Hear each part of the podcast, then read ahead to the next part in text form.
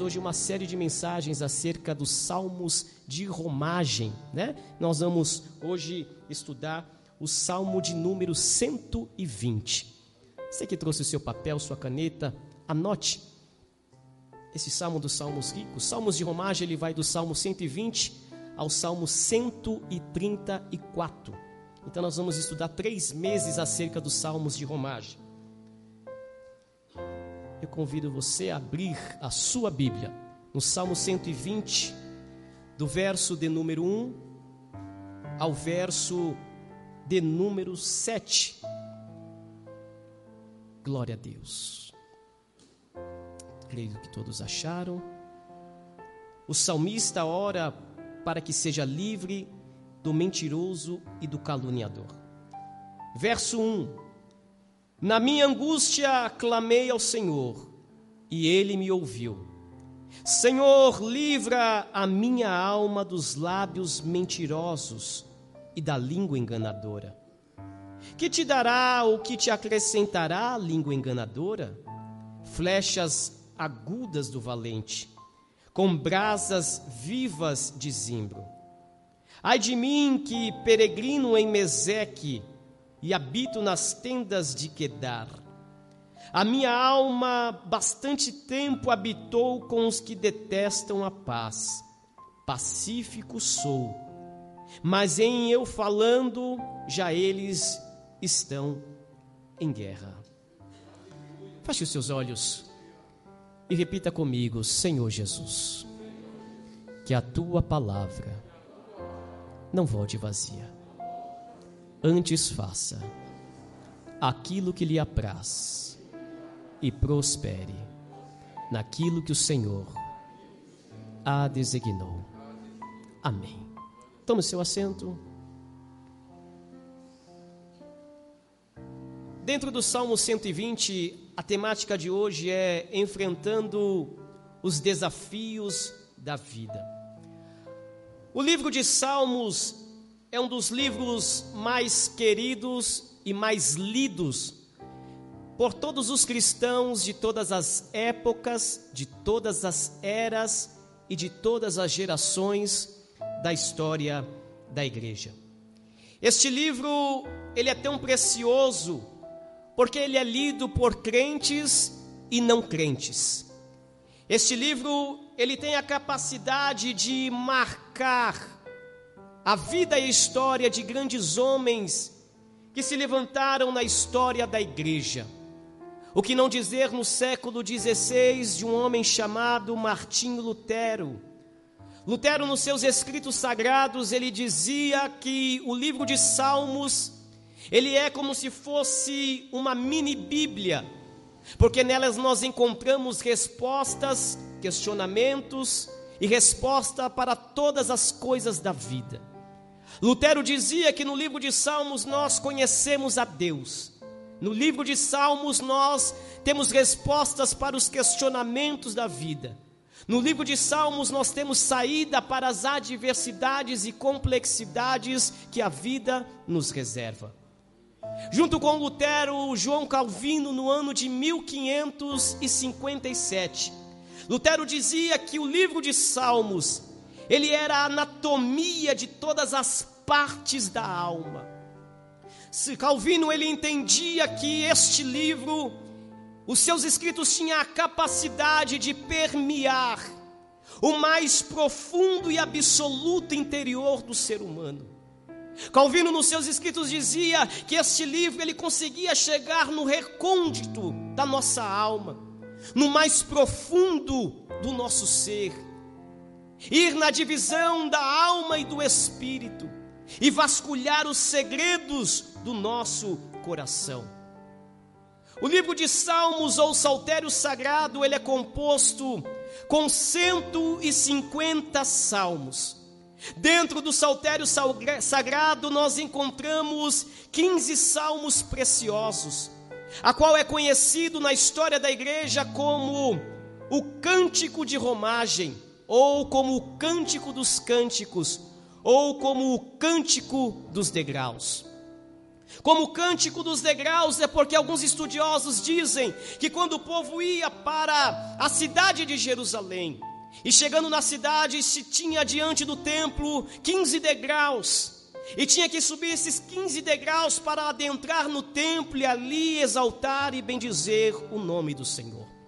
Como o cântico dos cânticos, porque os salmos, ele não são só músicas e melodias lançadas ao vento. Salmos é um conjunto de orações que aqueles homens na história marcaram através das suas experiências aquilo que eles estavam enfrentando nos momentos de dificuldade e de adversidade. Como o cântico de romagem, porque a Bíblia vai nos destacar e a história nos conta que quando havia as festas anuais na cidade de Jerusalém, os peregrinos, eles iam e saíam das suas casas, e eles iam pelas ruas da Palestina rumo à cidade de Jerusalém. E pelas ruas da Palestina, eles iam cantando, salmodiando e glorificando este salmo, se alegrando no Senhor. Lembrando que quando nós olhamos para a história de Israel, nós vamos observar que no judaísmo existia três festas anuais importantíssimas que todo judeu ele deveria participar. Havia a festa da Páscoa, a festa de Pentecoste e a festa dos tabernáculos. Segundo a lei mosaica, uma vez por ano, todo judeu ele deveria ir para a cidade de Jerusalém. E naquela cidade eles deveriam cultuar e celebrar ao Senhor, porque lá eles iriam oferecer os seus sacrifícios, porque, lá eles iriam adorar a Deus. O templo era o centro da instituição judaica. O templo era o centro da religião judaica.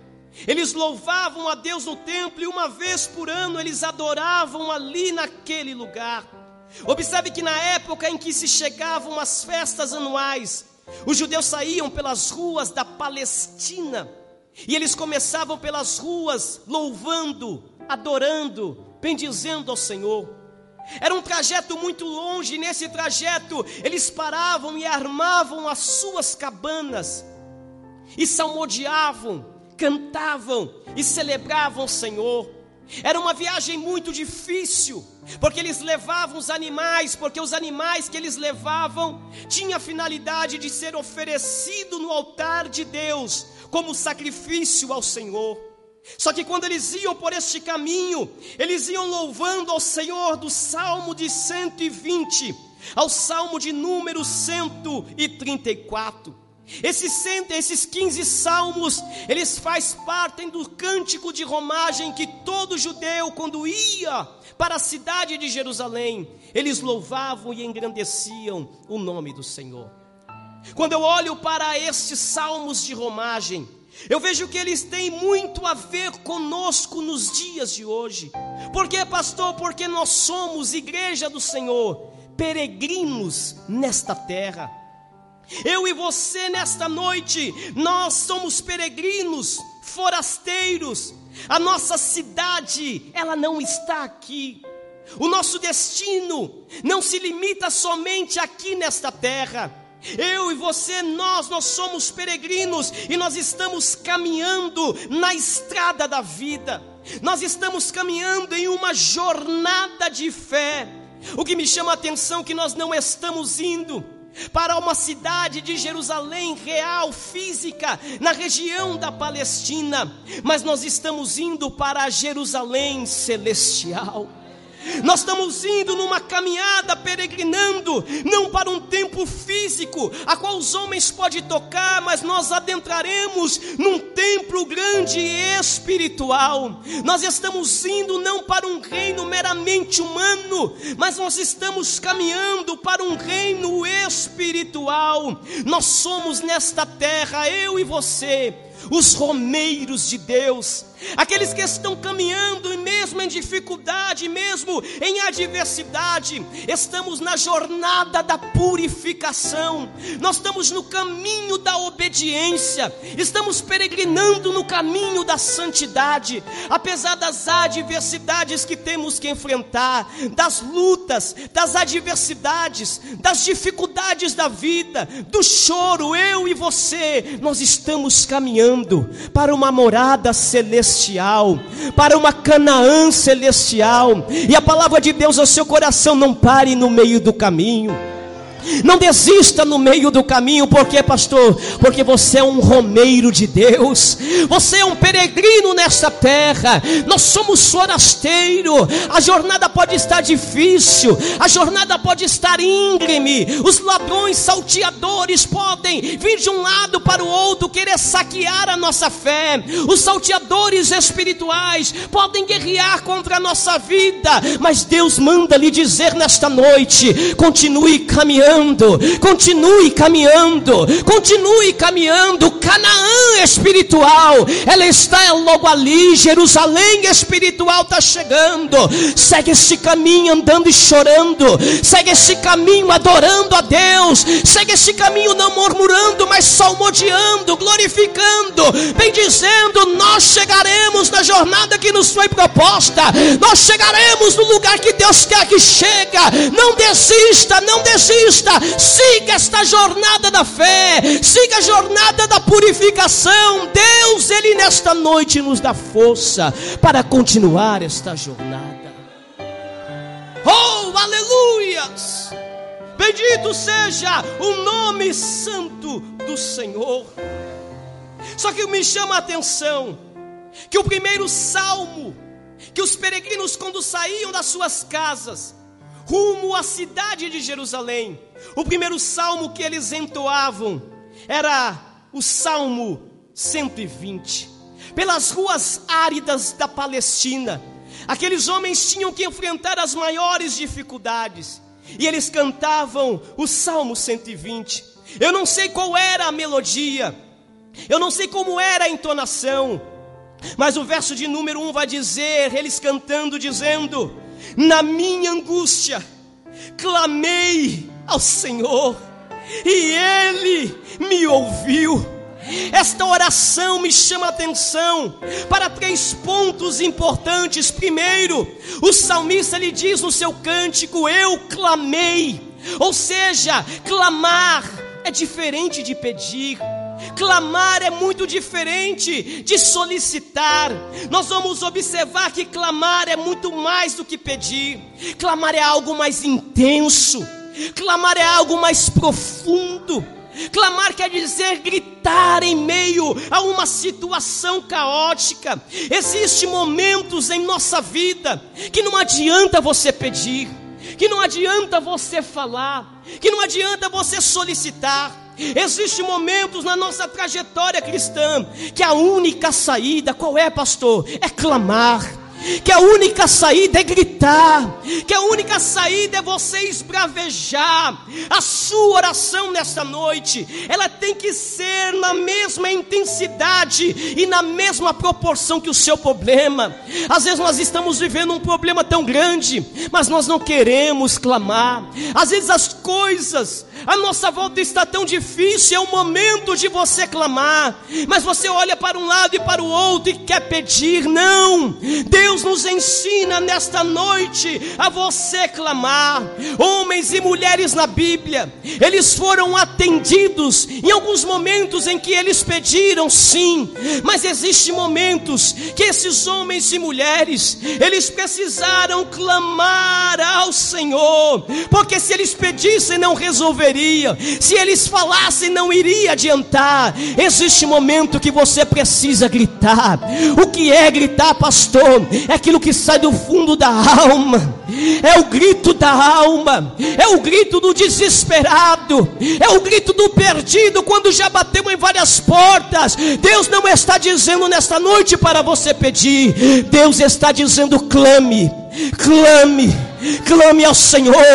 Bartimeu, ele entendeu esse segredo. Quando Jesus entrou lá na cidade da Palestina, na cidade de Jericó, aquele homem, Bartimeu, cego, mendigo, à beira do caminho, ele não pediu, mas ele clamou, clamou o que, pastor? Jesus filho de Davi, tenha compaixão de mim. Jesus, filho de Davi, tenha compaixão de mim. Ei, Deus lhe diz esta noite: clame o clamor da alma, que saia das suas entranhas, que saia da sua vida. Clame nesta noite o clamor do socorro, o clamor do aflito, porque, pastor, Deus está no céu para ouvir o seu clamor. Oh, aleluias! Oh, aleluias!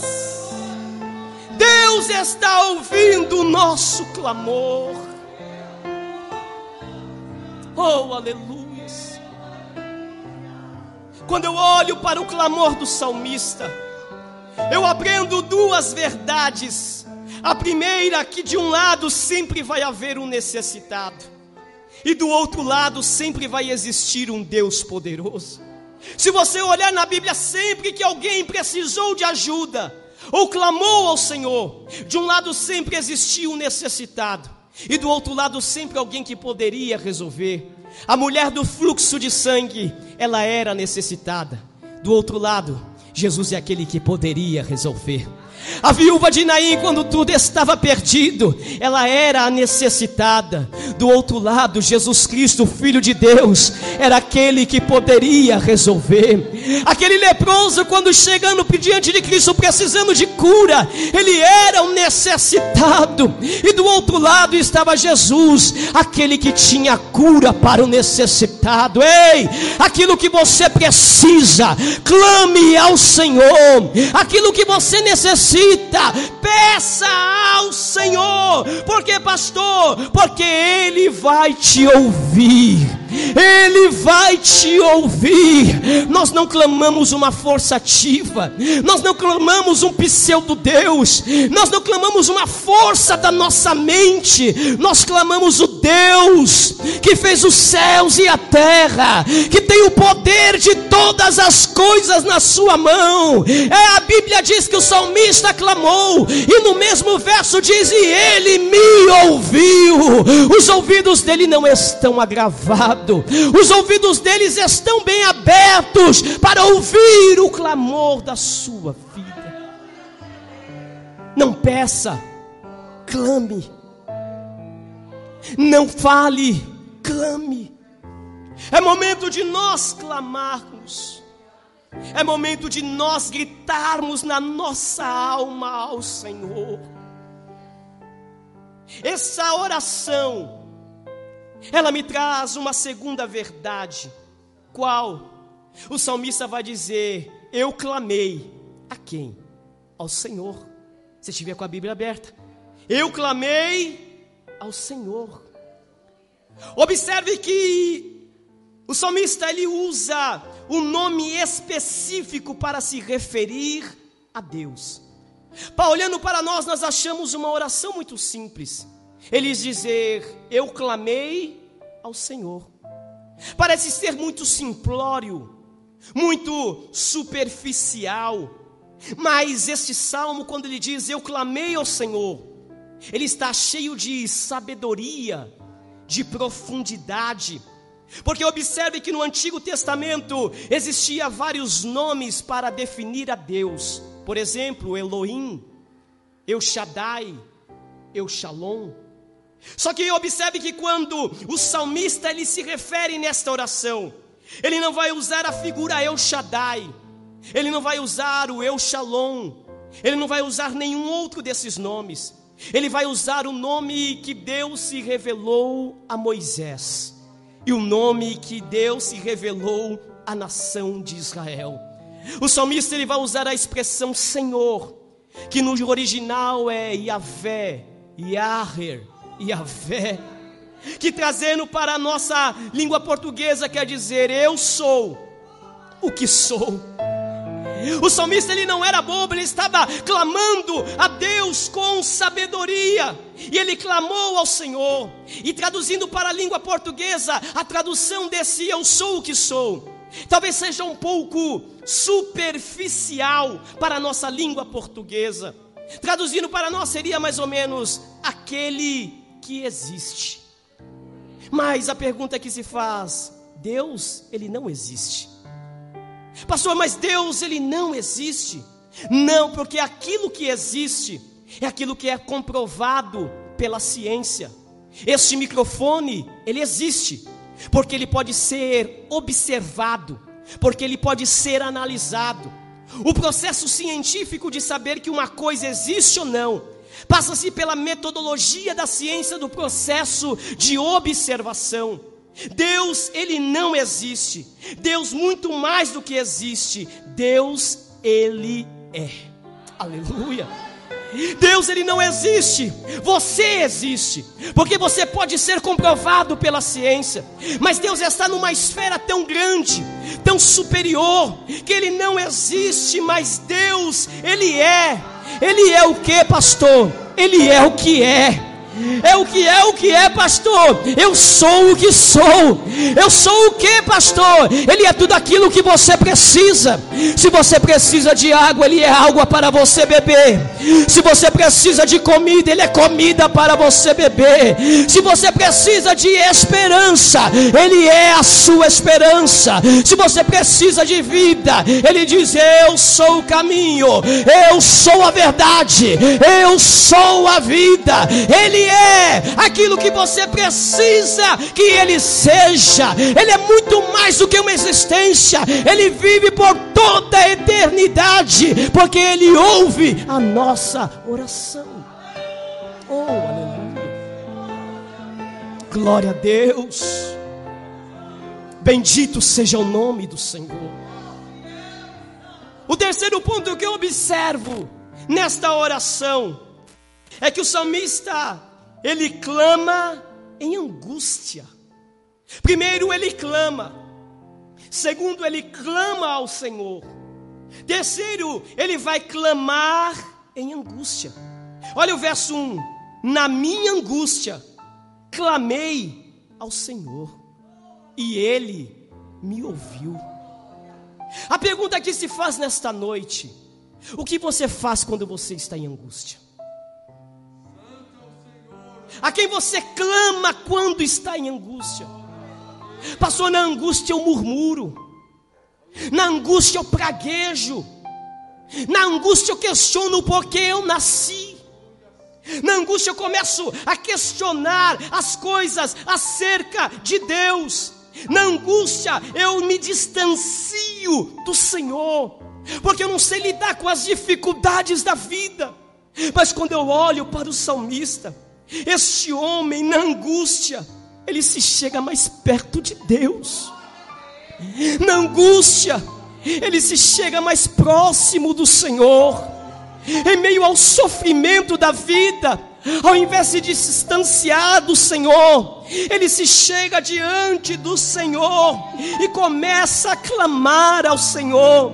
A palavra de Deus no seu coração nesta noite, na sua angústia, não murmure, na sua angústia não questione, na sua angústia não pragueje, não, na sua angústia clame a Ele, na sua angústia ore a Ele, na sua angústia interceda a Ele, por quê, pastor? Porque o salmista diz: Ele nos ouve. Aleluia, não sei se você pegou isso. Na sua angústia, quando você clamar ao Senhor, Ele vai lhe ouvir.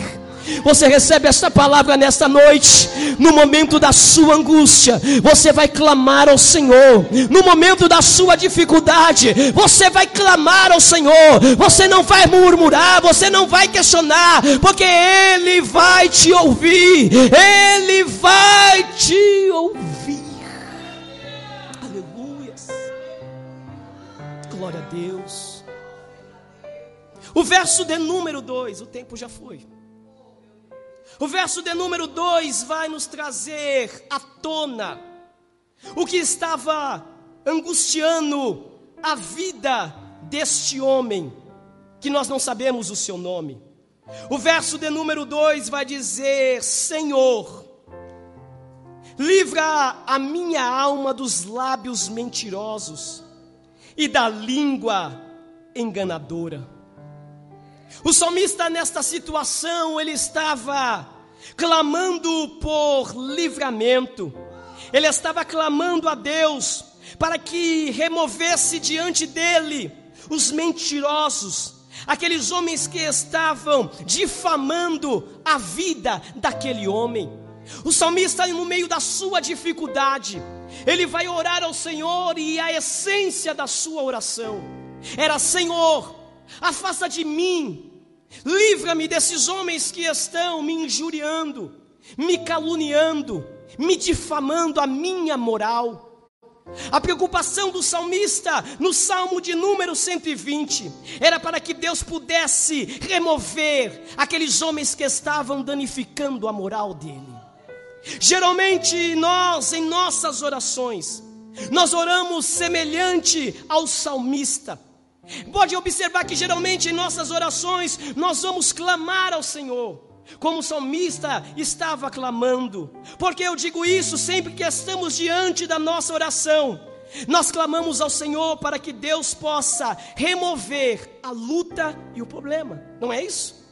Sempre que nós oramos, nós vamos clamar ao Senhor e dizer: Senhor, tira este problema.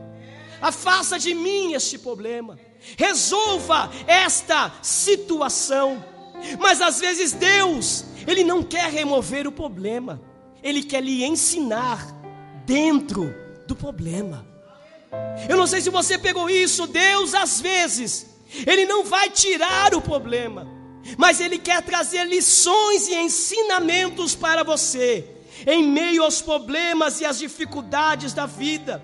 Temos que ser maduros suficientes para saber lidar com os problemas e com as dificuldades da vida. Temos que ser pessoas maduras para lidar com as adversidades, com as complexidades, com o dia mal que bate à nossa porta. Temos que ser maduro para saber lidar com a adversidade, porque nem todas as vezes Deus vai responder a sua oração da maneira que você quer porque a nossa visão é limitada, o nosso conhecimento é superficial. Deus às vezes vai lhe ensinar, em meio a este problema, em meio a esta dificuldade, em meio a esta adversidade. Observe que o próprio Jesus, quando ele fez a sua oração, ele fez uma oração semelhante ao salmista. Mateus capítulo de número 26, quando ele estava diante da perspectiva da cruz, ele vai orar ao Pai dizendo: Pai, se possível for, afasta de mim este cálice. Jesus, como ser humano, como 100% homem que era também naquele momento, ele faz uma oração como salmista e pede para que o Pai afastasse dele o cálice. Observe que Paulo também ele faz esta mesma oração diante da perspectiva do sofrimento do espinho na carne. A Bíblia diz em 2 Coríntios capítulo 12, verso 7, que Paulo ora três vezes ao Senhor clamando: Senhor, tira de mim esse espinho na carne. Observe que sempre que nós temos um problema, nós vamos querer nos afastar deste problema. Sempre que olharmos o problema dentro de uma perspectiva terrena e humana, nós vamos querer fugir do problema que nos rodeia. Sempre que você olhar aquilo que está lhe incomodando, diante de uma perspectiva natural, terrena, humana, você vai procrastinar para resolver o problema. Você vai ter dificuldade de lidar com as situações da vida. Mas sempre que nós olharmos o problema diante de uma perspectiva eterna, você vai enfrentar o problema. Quando Jesus, como 100% homem que era, e 100% Deus também, quando ele olha o problema diante de uma perspectiva eterna, ele termina a oração dizendo: Pai, afasta de mim este cálice. Mas ele termina dizendo: Todavia, seja feita a tua vontade. Paulo também não diferente. quando ele se olha o problema diante de uma perspectiva eterna, Cristo aparece para ele e vai dizer: A minha graça te basta, porque o meu poder se aperfeiçoa na minha fraqueza. Enfrente as dificuldades da vida, saiba lidar com as adversidades, sejamos suficientemente maduros para lidar com o dia mal. Não podemos ser menininhos ou menininha quando as lutas vêm sobre nós e queremos nos esconder debaixo de uma cama. Deus lhe chamou você nesta noite com um espírito de ousadia, com um espírito de autoridade, com um espírito de glória e de poder. Deus quer que você enfrente os problemas. Coloque a mão no seu peito. Diga comigo, Senhor, me ajuda a viver e a enfrentar os problemas da vida. Você entende isso? Que nós possamos saber lidar e enfrentar com os problemas que a vida nos reserva. O salmo, de, o verso de número 3, o salmista, ele vai fazer uma pergunta retórica.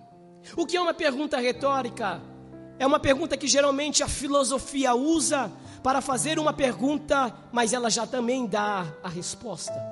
No verso de número 3, o salmista é como se ele saísse dele mesmo diante do problema que estava o cercando. E ele olhasse para ele, e ele vai fazer uma pergunta dizendo: Que te dará ou que te acrescentará a língua enganadora? Ele olha para aqueles difamadores, caluniadores, aqueles homens que estavam tirando a sua paz. E ele vai olhar para eles e vai perguntar: O que vocês vão ganhar com isso? Agindo desta maneira. O verso de número 4, ele mesmo responde, e ele vai dizer: flechas agudas do valente, brasas vivas de zimbro. Porque ele usa esta terminologia, flechas e brasas. As flechas, elas eram na antiguidade armas de guerra. E as brasas vivas de zimbro era uma madeira que fazia um carvão ela se esquentava tanto no meio do fogo, que fazia o melhor carvão, mostrando o juízo de Deus para aqueles que estavam agindo daquela maneira. Em outras palavras, o salmista estava dizendo aqueles homens que estavam caluniando e difamando o salmista: Deus fará justiça ao seu tempo. Deus fará justiça ao seu tempo. Deus estava dizendo: você não precisa agir. Você não precisa fazer nada. Fique na posição que você está. Fique de boca quelada. Não fale nada. Deus vai agir ao seu favor. Deus recebe esta palavra. Deus vai agir ao seu tempo. Fique quieta, fique quieto. Deus ele vai agir ao seu tempo. Não pague o mal com o mal. Não, não faça isso, porque Deus iria justificar a vida daquele salmista. Deus iria justificar a vida daquele homem diante dos caluniadores e dos difamadores. Aleluia. O que eu aprendo? O cristianismo, ele é tão belo, tão importante, porque no mundo é assim: pague o mal com o mal, olho por olho, dente por dente. Mas no cristianismo é totalmente diferente. Você ama aquele que te aborrece. No cristianismo é na contramão do mundo. Você tem que interceder por aquele que está te caluniando. Você tem que amar aquele que está te caluniando, te difamando, enquanto o mundo diz: olha, tem que haver vingança, olha, tem que pagar na mesma moeda. O Evangelho vem de maneira diferente, dizendo: pague o mal com o bem, ore por aqueles que te odeiam, ore por aqueles que querem o seu mal. O cristianismo ele vem na contramão do mundo, não pague o mal com o mal, mas pague o mal com o bem, porque Deus, ao seu tempo, tempo trará justiça para a glória do seu nome. Oh, bendito seja o nome do Senhor. Só que quando eu olho para este salmo, já vou terminar. Eu vejo que o que estava preocupando o salmista era os lábios mentirosos e a língua enganadora. Observe que uma das coisas que Deus mais abomina é a mentira e o engano. Vou repetir, isso é pesado. Uma das coisas que Deus mais abomina no ser humano é a mentira e o engano, pois através da mentira, Satanás enganou Adão e Eva, e eles caíram do seu estado de originalidade. A mentira é destrutiva. A mentira ela devasta. A mentira nos afasta de Deus. A mentira distorce a realidade. A mentira nos afasta daquilo que é belo, daquilo que é pleno, daquilo que é santo. A mentira ela se opõe à verdade. Jesus ele vai dizer no Evangelho de João, capítulo de número 8, verso de número 44, ele vai dizer que o diabo, ele é o pai da mentira. Se o diabo é o pai da mentira, quem mente é filho de quem? Meu Senhor. É tão pesado isso, que às vezes nós achamos que a mentira não tem problema. Mas é uma das coisas que Deus mais abomina na vida do ser humano. O sábio Salomão, no capítulo de número 6, do livro de Provérbios, vai descrever que seis coisas Deus aborrece, mas uma ele abomina. Dentre essas seis coisas, quais são, pastor? A língua enganosa, o testemunho falso que profere mentiras e o que semeia contenda entre os irmãos. Deus não repudia, Deus abomina. Quem comete essas três coisas é abominável diante do Senhor.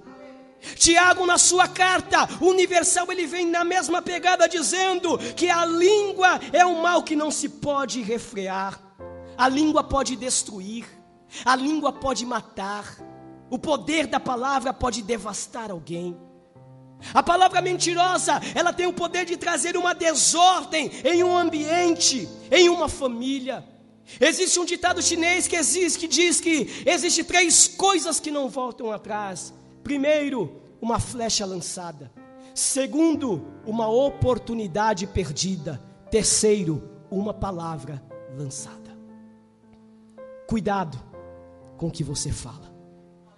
Cuidado de quem você fala. Cuidado como você fala. Coloque a mão no seu coração. Diga: Deus, me livre da língua enganadora e da língua mentirosa.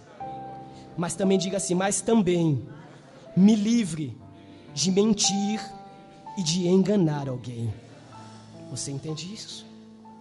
Ao mesmo tempo, temos que pedir ao Senhor que nos livre da língua enganadora, mas também temos que pedir para que o Senhor não nos permita caluniar e nem difamar alguém. Não toque na moral de ninguém. Não fale mal se você não tem certeza. Não fale mal se você não tem convicção de aquilo que está sendo relatado é verdade. Seja absoluto, seja severo. Quando alguém vier com conversa com você, não aceite. Deus abomina Deus odeia quem pratica desta forma. Não ande com mentira, não ande com engano, porque Deus ele conhece todas as coisas. Era dentro desse ambiente que o salmista estava vivendo, de difamações, de mentira, de calúnias. Era dentro desse ambiente que o salmista estava enfrentando dificuldades, injúrias. O verso de número 6, ele vai dizer: A minha alma, bastante tempo habitou com os que detestam a paz. Era nesse ambiente difícil que ele estava vivendo, porque ele estava habitando, a palavra habitar é fixar residência por tempo indeterminado.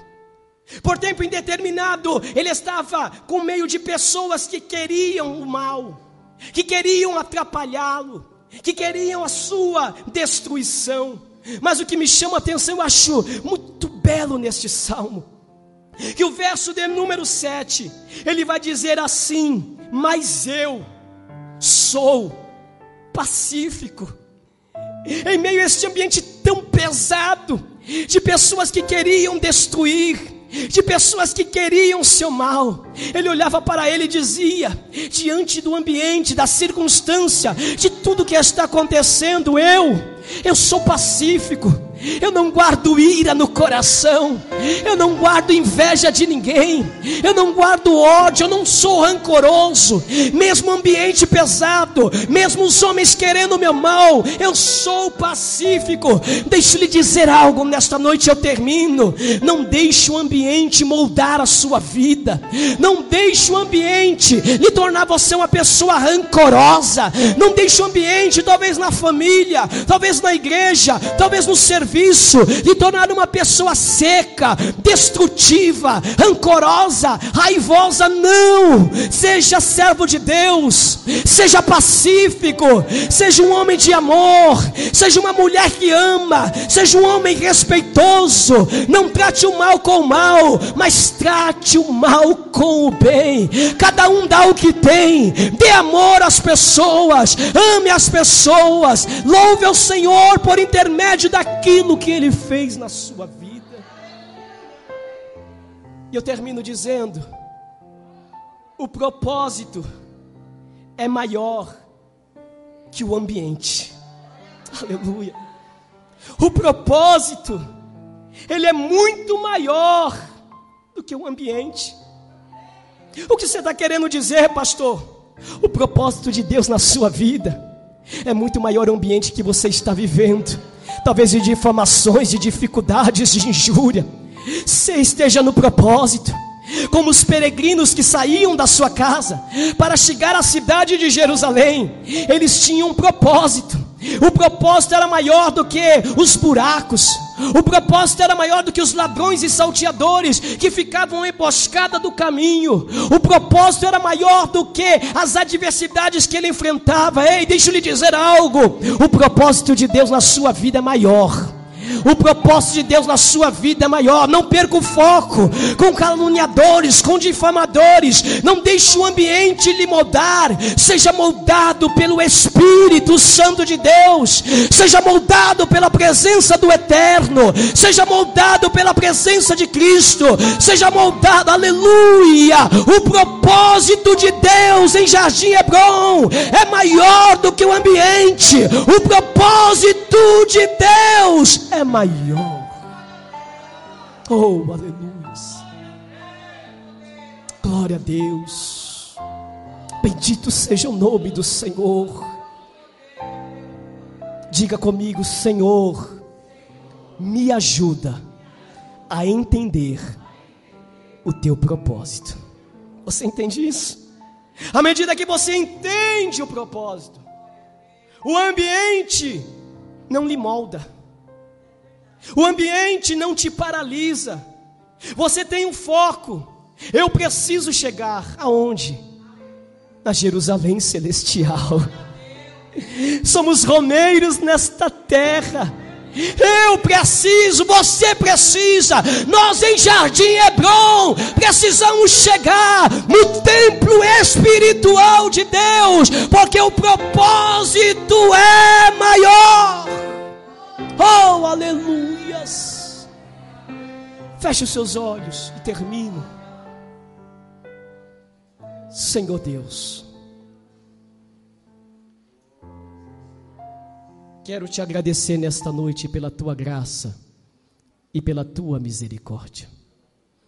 Quero te dar graças e louvores nesta noite pela vida da tua igreja. Ó Deus querido, não nos deixe que o ambiente venha nos moldar não nos deixe que o ambiente venha nos paralisar, mas nos ajude, que nós possamos olhar para o propósito, que nós possamos seguir adiante. Guarda a vida deste meu irmão, guarda a vida da minha irmã. as dificuldades da caminhada. Não nos deixe eles perderem o foco. Nos ensina a lidar com as dificuldades e as adversidades da vida.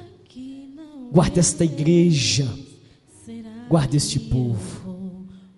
Nos ajuda a andar como romeiros de Deus pela jornada da fé, pela jornada da vida. Não nos deixe perder a fé em meio às complexidades, mas nos ajude a seguir adiante. Fique de pé.